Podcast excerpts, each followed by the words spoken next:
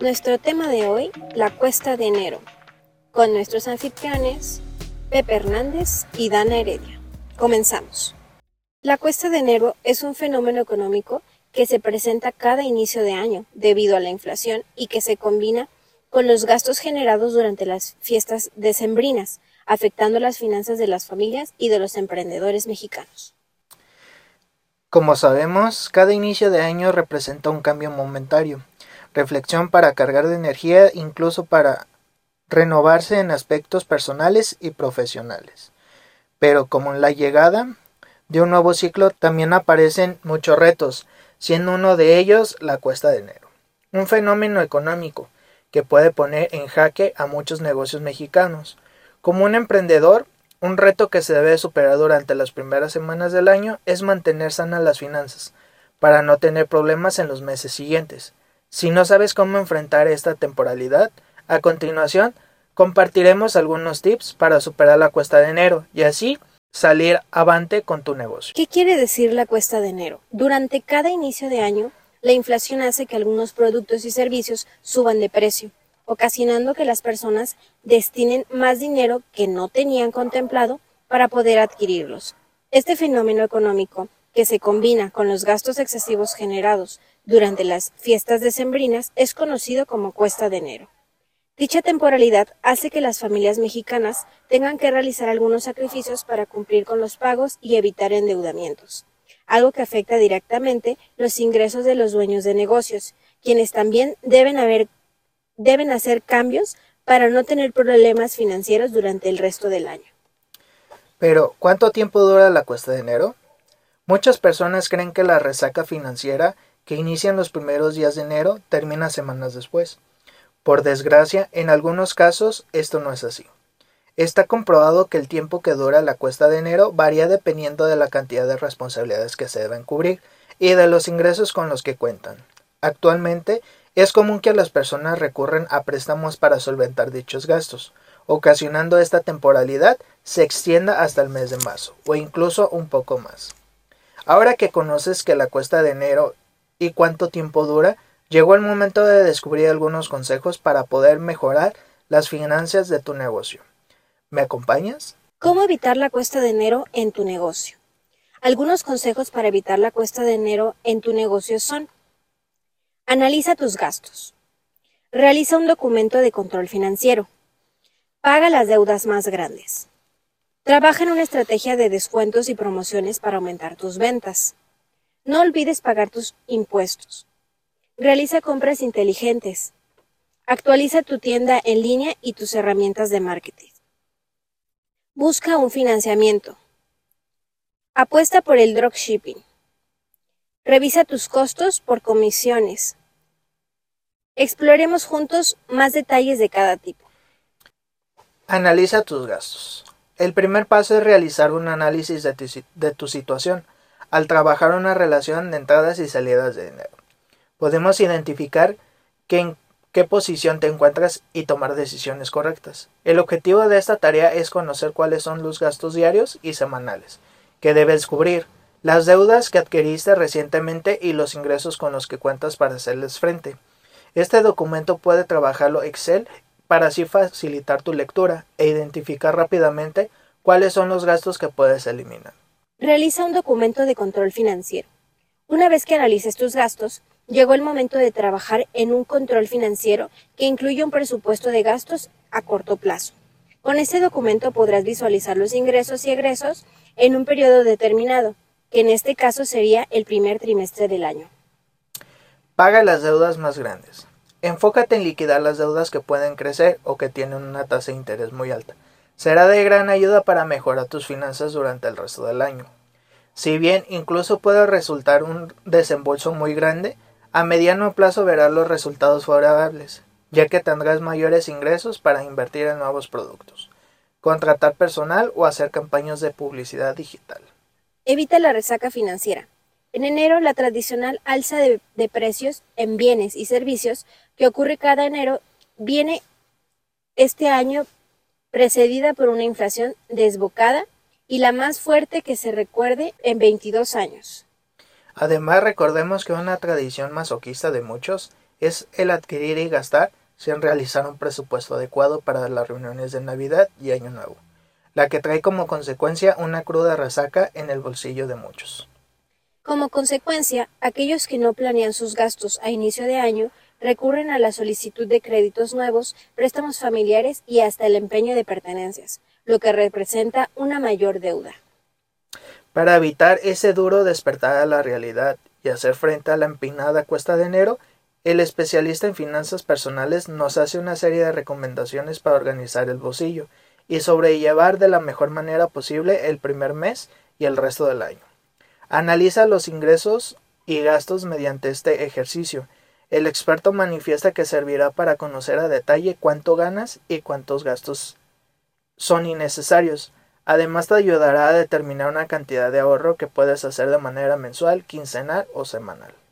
Estirar el aguinaldo. Al aprovechar al máximo esta prestación podrás iniciar el año sin preocupaciones financieras y te permitirá equilibrar tus finanzas personales en las celebraciones. Considera invertirlo para hacer crecer tu patrimonio. Verifica tu capacidad de endeudamiento. El director de Citibanamex señala que no se debe ser mayor al 30% o máximo 35% de tu ingreso mensual. Asimismo, sugiere liquidar el total de compras de tarjetas de crédito o pagar más del mínimo.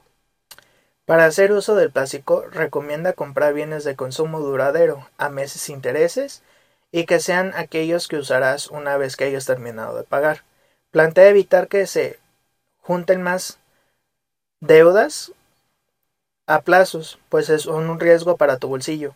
Evita los gastos hormiga. El, desembolso en café, golosinas, cigarros o el pago de servicios digitales que pueden ser miles de pesos más en el año, advierte el especialista en finanzas personales. Aprovecha los descuentos, las promociones de pago en predial, agua u otros servicios. Ofrecen un alivio que te dura, que te dura todo el año. También considera el pago anual de seguro para ti y tu familia. Y como bien lo mencionamos, Ana, este, por ser temporadas de fiestas decembrinas, Muchas, muchos ciudadanos se olvidan de las obligaciones que tenemos. ¿A qué me refiero con esto? Pues al pago de los impuestos, ya que por la la tradición de la Navidad, que es dar y recibir, pues en este caso los regalos, eh, a muchos ciudadanos se les olvida este esta obligación. ¿O tú qué opinas? Sí, y abordando un poquito más en ese tema con la cuesta de enero y que los gastos y que ya compré esto y esto otro, se va haciendo una pequeña bola de nieve, una bola de nieve, una bola de nieve de deudas y deudas y deudas y al final ya no saben cómo salir. Es así. Y de eso, este, muchos se olvidan que por comprar a meses sin intereses, los pagos por más chiquitos que sean, este, pues tú sabes que compra tras compra, esos pagos chiquitos realmente van haciendo pues una cantidad considerable que vas a pagar mes por mes así sean a 12, 18 o 24 meses dependiendo de la tienda departamentales, pues es una deuda que, que tienes a un tiempo largo, ¿no? Así es. Y si mucha gente, por ejemplo, por X situación llegó a, a sobrepasar en este caso su ingreso este, que obtienen de, de sus trabajos, pues una, una solución a esto sería, pues en este caso, adquirir un, un préstamo personal, ¿no? ya que esto no, no afecta su liquidez que tengan en el momento y así poder este solventar en este caso la deuda adquirida, Dana. Y Pepe, en estos casos cuando la gente tiene ya una deuda que viene arrastrando y quiere pagar todos estos gastos que ha venido haciendo, pero se echa el compromiso, como tú dices, de solicitar un préstamo personal o pedir otro préstamo a cualquier instancia financiera, ¿Tú lo ves recomendable o qué le podrías recomendar a nuestra audiencia en estos temas? Cuando ya tienen un, ¿cómo se llama? Un compromiso financiero que se están viendo complicados para pagarlo y se echan otro compromiso más con otro préstamo. Mira, lo que yo recomiendo es si el nuevo préstamo que están solicitando es para su beneficio. ¿En qué me, eh, ¿A qué me refiero con esto?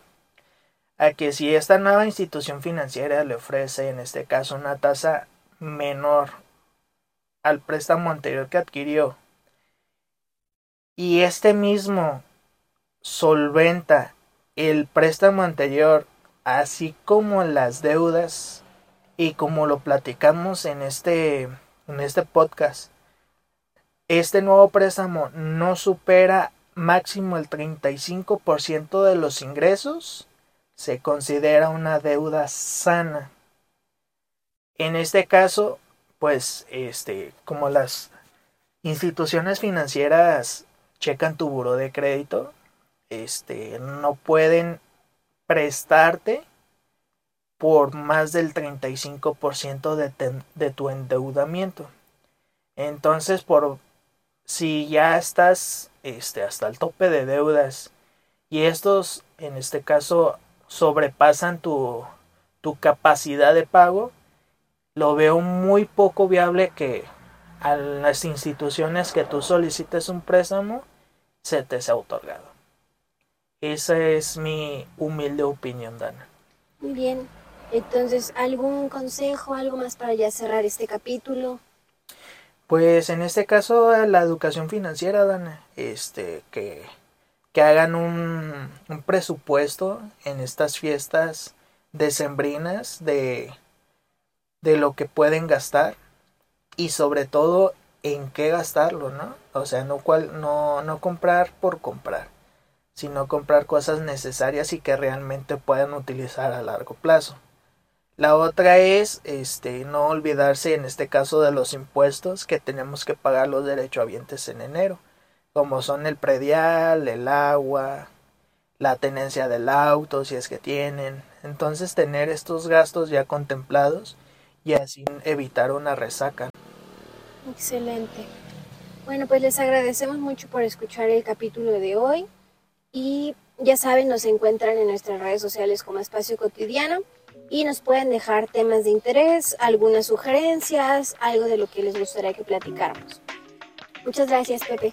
De nada, Dana, y muchas gracias a la audiencia y síganos en nuestras redes sociales como Espacio Cotidiano. Que tengan un bonito día. Hasta luego.